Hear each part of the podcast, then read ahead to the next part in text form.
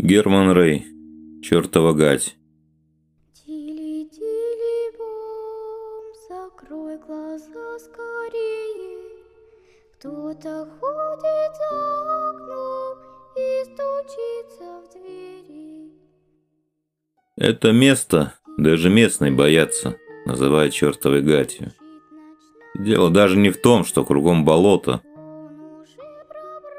Для местных топь не страшна, ее почти каждый исходил вдоль да поперек. И даже неудушливые испарения, к которым привыкли. Люди там пропадают. Уйдут и не возвращаются. Многих там схоронили. Страшным голосом закончила баба Варя. Сторожила чертовой гати, рассказывая страшилки городским внукам, приехавшим к ней погостить. Тем было в диковинку лежать на русской печи и слушать страшилки при свете лучины.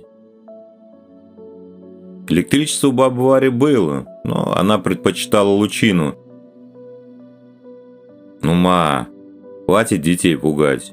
Да и не испугливых они после того, что по интернету показывают. Да к чертям собачьим ваш интернет. А я правду говорю. Вот и Дашка не даст соврать, кивнула она на козу, привязанную в углу светелки. «Ба, почему ты козу дома держишь, а не в сарае?» – спросил старший внук Николай. «Это, внучок, не просто коза. Она дом охраняет». «Она оборотень!» – захихикала Надя, внучка, самая смышленая из отпрысков Василия, сына, значит. Оборотни они злые, а Дашка добрая, она нечисть чувствует и блеять начинает. ме как будто подтвердила коза, и все дружно захохотали. «Ну что, опять пойдешь?» Спросила баба Варя у сына, после того, как внуки с горем пополам все-таки угомонились. «Все не успокоишься?» Василий стоял на крыльце и курил. Кристально чистый воздух проникал в легкие, даже сквозь смрадный дым сигарет. Ночь выдалась лунной, вырисовывая причудливые узоры на той стороне небольшой речки, где и была та самая гать. «Не могу, мам. На мне почти каждую ночь снится. Упокоить ее надо». «Так сколько лет прошло, и слила уже небось», – вздохнула мать. «Все равно я должен ее найти». Не могла она просто так пропасть. Что-то там случилось. «Эх», – вздохнула баба Варя, – «сходил бы ты к Савелихе. Она с местной нечисти знается, может, поможет». «Да ну тебя, мам, со своими деревенскими сказками. Савелиха твоя сумасшедшая, по ней психушка плачет». «Зря ты так, сынок, зря. Ну, сам знаешь, иди. А за детей не беспокойся, у нас тут тихо». Ты молочка натурального в самый раз испить. А то вы в городе, говорят, из пальм молоко доите. Василий улыбнулся и, бросив сигарету, решительным шагом отправился на поиски следов своей пропавшей пятилетней дочери. Он это делал уже почти пять лет, после того, как Светлана вышла из дома и пропала. Полиция, поисковые отряды, добровольцы из числа местных почти две недели бороздили гать, но... Все следы обрывались аккурат у входа в лес. В общем, после двух недель поисковое начальство сделало вывод, что девочка утонула в болоте. Это объяснение отец принять не смог. А потом... Потом почти каждую ночь она ему снилась. Настояла и смотрела, ни разу не проронив ни слова. Психиатры объясняли это болью, которая никак не могла пройти. Но Василий знал, она зовет его. Перебравшись на лодке на ту сторону реки, он привязал ее к коряге, торчавшей из-под воды. Вдруг яркая ночь превратилась в непроглядную тьму, порождавшую местные легенды о нечисти. Василий поднял объемный рюкзак и, закинув его за плечи, включил фонарик. Луч прорезал мистическую темень, выхватывая причудливые узоры. Он каждый раз отдавал должное местной флоре, да и фауне. Не зря здесь зарождались так любимые матерью байки. Дойдя до болот, он остановился. Каждый раз мужчина приходил сюда за подсказками. Не понимая какими, но каждый раз надеясь их увидеть или услышать. А главное, где-то в глубине души надеясь, что она вот-вот выскочит из кустов и бросится ему на плечи, смеясь. «Как я тебя напугала!» Слезы наворачивались на мужественном лице майора погран войск, но... Все так же квакали бесконечные лягушки. Словно перемалывая косточки вновь прибывшему двуногому. Некоторые, возможно, даже узнали прошлогоднего посетителя – и с важностью знатоков объявляли, что знает этого дурачка. Сейчас постоит пару часов и смоется. Остальные подхватывали жутковатый смех сторожил и внимательно следили за чудаком. На этот раз майор простоял три часа. И уже было решил возвращаться, как вдруг услышал шум ломающихся веток. Конечно, это могли быть животные, обитающие в этой части леса. А могли быть те же самые лягушки. Но Василий почувствовал человека. Его словно током ударило. Он мгновенно выключил фонарик и присел за ближайший валежник. «Не прячься, я ночью хорошо вижу», – проскрипел старческий голос. «Я не хочу с тобой говорить», – включив фонарик и узнав говорившую, сказал Василий. Ты сумасшедшая, проваливай!» «Я знаю, зачем ты здесь». Она посмотрела на Василия таким взглядом, что внутри мужчины все похолодело. «Иди за мной». Сильный человек, в мужестве которого не приходилось сомневаться, вдруг испугался. Испугался так, как пугаются дети, когда им кажется, что под кроватью прячется бабайка. Но детский нерациональный страх быстро проходит, стоит только переключить внимание на что-нибудь другое. Но майора страх не отпускал. Он шел за высохшей, словно мумия старухой, будто привязанной невидимой нитью. Дышать становилось все труднее и труднее. «Это от испарения», – вдруг прошелестела старуха, словно читая мысли Василия. «Скоро пройдет». И правда, в скорости дышать стало легче. Василий даже не заметил, как оказался в самом топком месте болот чертовой гати. Старуха все так же шла, ни на минуту не останавливаясь, на первый взгляд без разбора. Так, во всяком случае, показалось Василию. И он тайком перекрестился, хотя верующим никогда не был. Ему казалось, что Савелиха плывет над болотами, увлекая его за собой. На секунду он даже засомневался в правильности решения идти за ведьмой.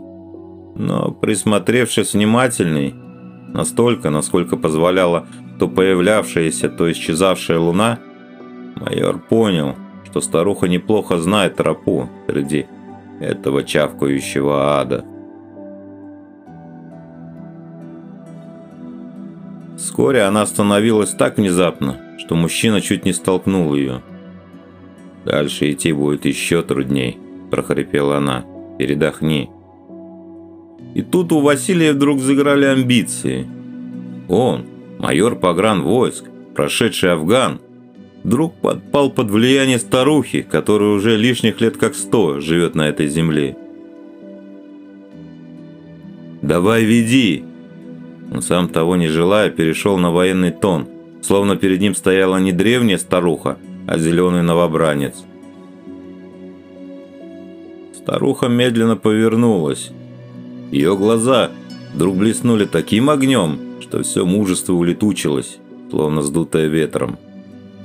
Что это было, он не понял. Возможно, свет луны отразился в привыкших к темноте глазах ведьмы. А возможно... Времени нет. Мне скоро уходить, а ты должен узнать правду. Что за правда? Вдруг заорал пришедший в себя майор. Он схватил старуху за грудки и притянул к себе.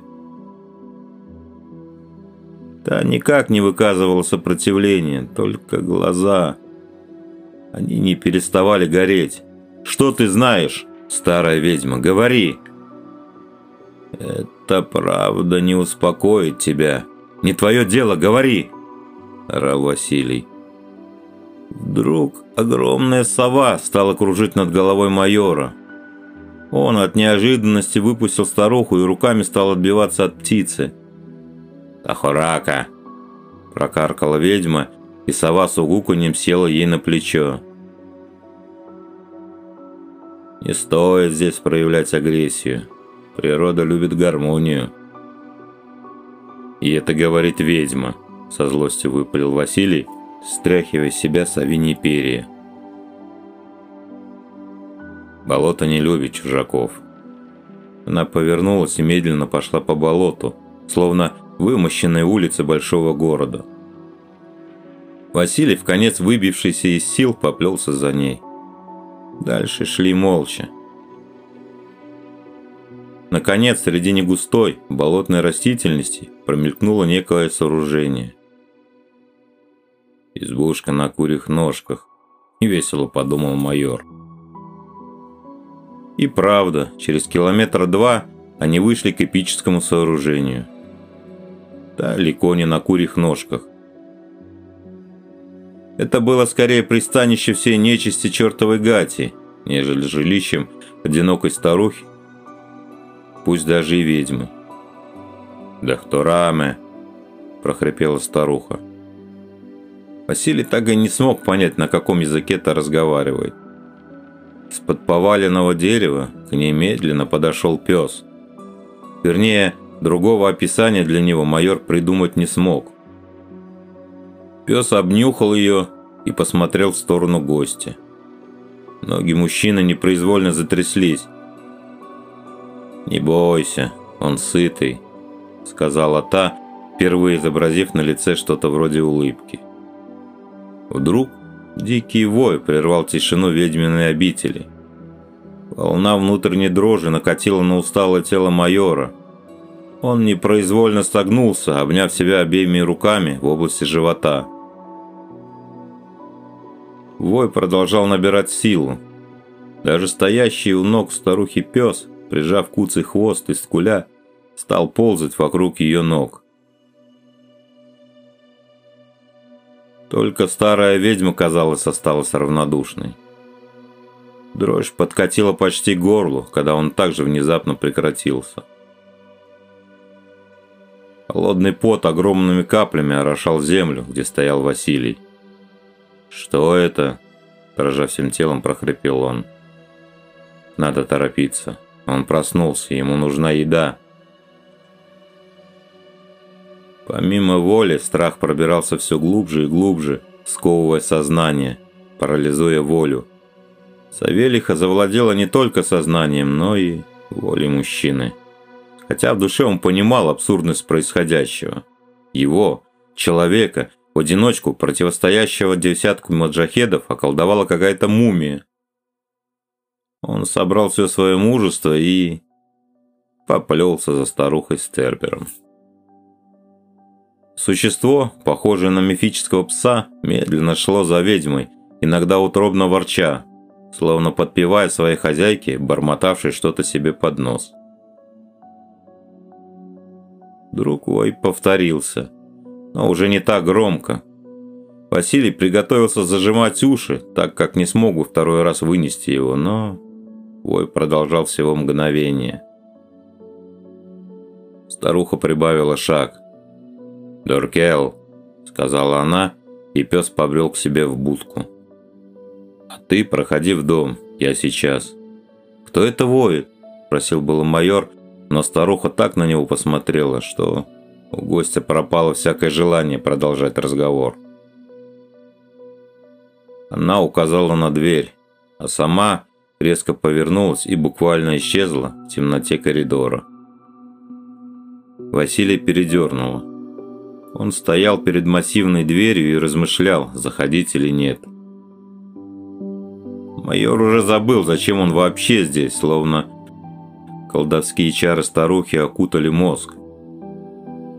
Наконец он вспомнил, что старуха обещала открыть правду.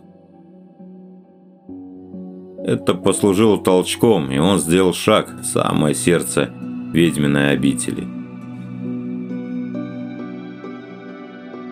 Но каким было удивление Василия, когда вместо высушенных летучих мышей и лягушачьих лапок под хрустальным шаром, так во всяком случае он представлял обитель ведьм, ему предстала вполне современная комната. Был телевизор, и холодильник где-то тихонечко шуршал, и даже старенький кнопочный телефон заряжался на столе. Майор нашел пульт от телевизора и включил его. Шел какой-то бесконечный сериал. Василий немного полистал каналы, словно убеждая себя, что это обычный зомбоящик, а не какой-нибудь портал. Усмехнувшись, он наконец его выключил. А вот сервант выглядел как привет из далеких 80-х. На полочках за стеклянной дверью стояли книги – Вопреки ожиданию, это были не книги о магии и колдовстве, это был обычный набор людей того времени. Классика, большая советская энциклопедия. Из современных он заметил лишь Пелевина, что несказанно удивило его. Вдруг открылась дверь, и в комнату вошла совершенно обычная старуха. Только уж лицо было слишком высушенным, Будто и правда из нее хотели сделать мумию, но на полпути остановились. Что, не ожидал такого? Думал, печь тут стоит, в которой тебя жарить буду, усмехнулась она. Ну, совсем как обычная дачница. Но голос остался тем же, скрипучим и вызывающим отвращение. А вот глаза... При свете электрической лампочки майор рискнул заглянуть в эти бездонные ямы. Это не были глазами потустороннего существа, как показалось ранее, но в них было столько боли, что мужчина вздрогнул. Старуха словно поняла, о чем подумал гость и отвернулась. «Садись». Она придвинула к нему стул. Разговор будет долгим. Василий сел на предложенный стул, не зная, куда деть руки. Он смущенно теребил висюльку скатерти, даже не пытаясь посмотреть в лицо хозяйки. Настолько оно выглядело удручающе. Савелиха, видимо, поняла смущение мужчины. «Как думаешь, сколько мне лет?» – вдруг спросила она. Василий, не ожидавший подобного вопроса, с удивлением поднял голову, но промолчал. «Хм», — ухмыльнулась она, — «и не гадай, мне 38».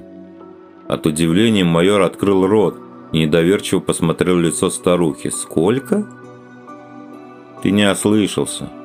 А это...» Она ввела рукой вокруг лица. Как говорят врачи, генетическое заболевание. Она на секунду замолчала, словно собираясь с духом. А я думаю, это проклятие. Проклятие моего рода. Ведь ведьмой была и моя мать, и ее мать, и мать ее матери. Я потомственная колдунья. Она опять замолчала, тяжело дыша. Василий даже не пытался спрашивать, он понял. Она расскажет все сама. «Зовут меня Зоя», Велихой прозвали уже после того, как я приняла эстафету у матери. Мне было 15, когда она ушла в страшных муках, и я осталась одна. Поначалу средств хватало, ведь мать занималась ведьмовством с детства. А в последнее время к ней стали приезжать такие личности, что черти на их фоне выглядели ангелами. И они платили огромные деньги, нам даже провели электричество – причем тянули километров 20. Телефон провели. В общем, цивилизация дошла и до нас. У меня было беззаботное детство, проведенное в основном на болотах. Там его я и полюбила, а его обитатели меня. Да, я понимаю животных, заверила Зоя, увидев сомнение в глазах гостя. А звери понимали меня, даже сочувствовали ребенку с лицом старухи. Зоя в очередной раз сделала паузу, чтобы отдышаться. Видно, говорить ей было очень трудно, но она решила высказаться. Почему? Василий пока не понимал. Детство кончилось, когда пришел очередной клиент. Он был настолько злым, что принял меня за мать. Вот тогда я в первый раз и попробовал свою силу. У меня получилось. Оказалось, что мой дар даже сильнее, чем у матери. И тогда я продолжил семейную работу. Она замолчала, на этот раз надолго. Тишину нарушали лишь ходики, своим размеренным тиканьем, словно отмеряя время до судного дня. Может, так и было. Возможно, Зоя готовилась к нему. «И знаешь», — вдруг продолжила она, — «приходили ведь не ради добра, а лишь для того, чтобы поквитаться с кем-то, избавиться от конкурентов, приворожить». «И ни разу», — Зоя повысила голос, но, видать, не рассчитала силы и зашлась кашлем. «И ни разу не приходили с добрыми намерениями», — наконец, откашлившись, продолжила она. «А я ждала». Я надеялась, что кто-то придет и попросит избавить от болезней. Попросит не для себя и не ради корысти. Ведь я могу лечить, могу. Вновь закричала она. А потом в дом ввалились эти подонки. Вдруг на высохшем лице старухи отобразилась такая ненависть. Откуда они взялись, не знаю. Я долго пряталась, а они хозяйничали, как у себя дома. Я не выдержала и попыталась испугать их, но не рассчитала, что те находились под препаратами. И как только увидели меня, она в очередной раз сделала паузу. Тут вдруг засвистел чайник. Майор от неожиданности вздрогнул. Зоя встала и заварила чай. «Пей, это настоящее зелье ведьм», – улыбнулась она. Вдруг Василий увидел в ней незлобную старуху, которую считали ведьмой, проклятой землей и небом, а молодую еще девушку. Да, всю в морщинах, с высохшими губами, со скрюченным носом, с глазами колдуньи, но с душой несчастной девочки. Они около трех дней издевались надо мной. Они такое вытворяли. Это длилось до тех пор, пока с болота не пришел пес. Ты видел его. Василий кивнул, вспомнив Цербера, сопровождавшего Зою. Он разодрал одного из них в клочья.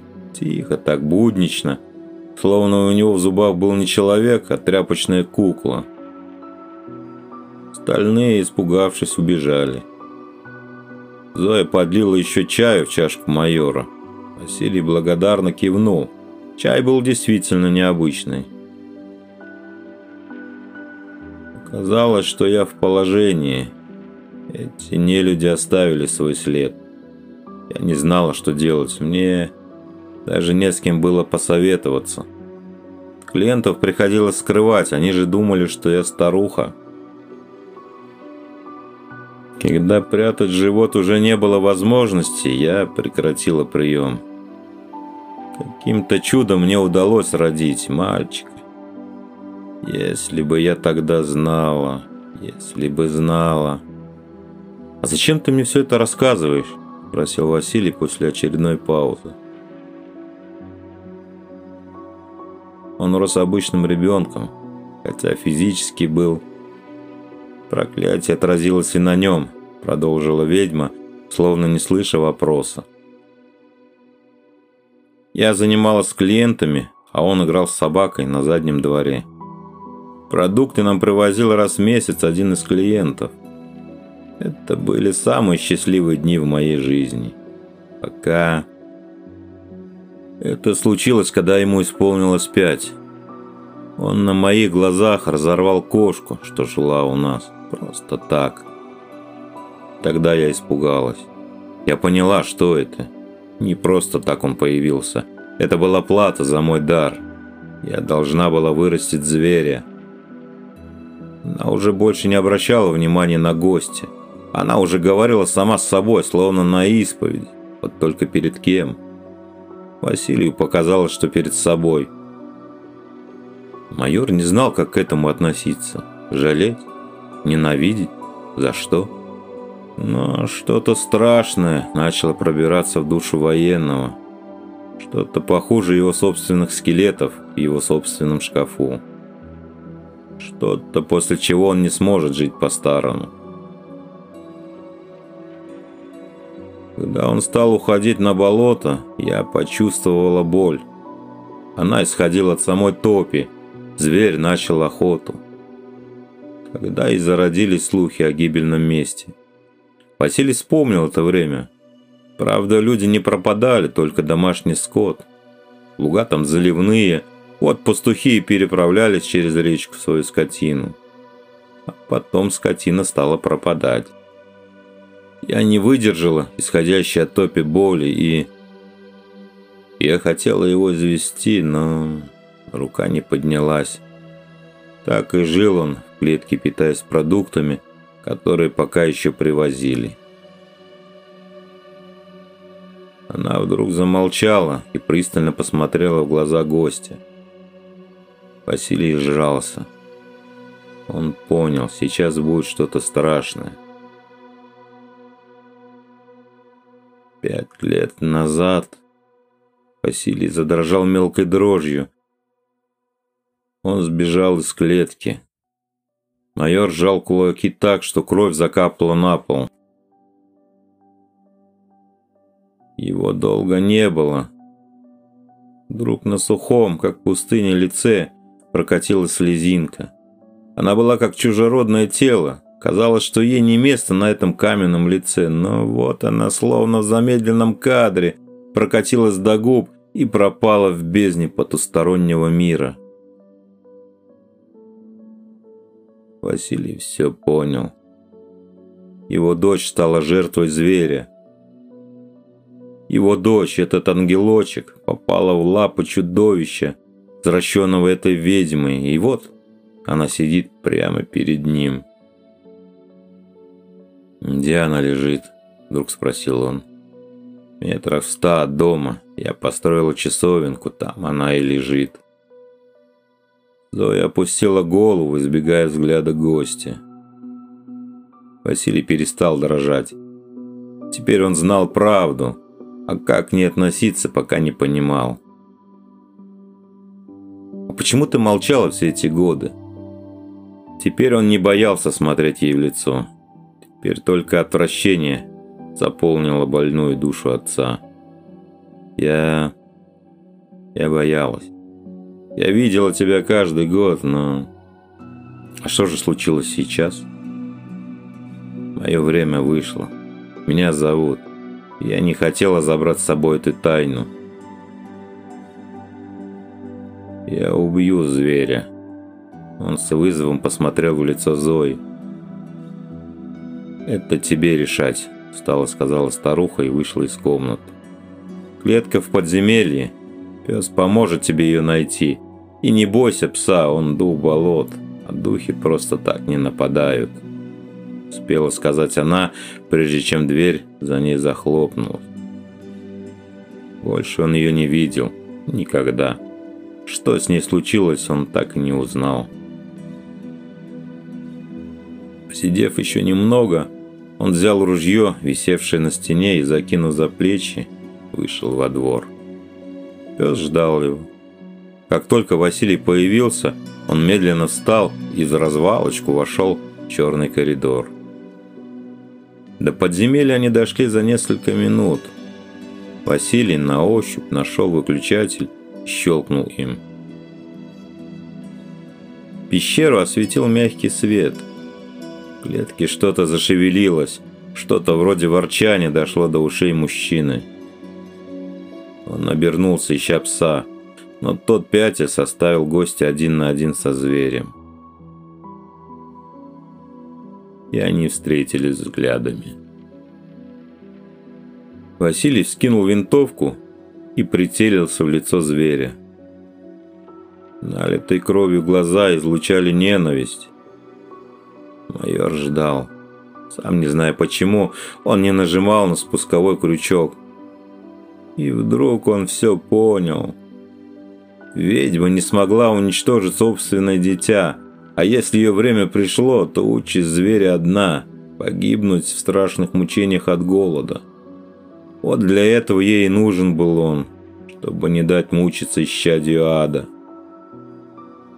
На лице майора появилась страшная улыбка.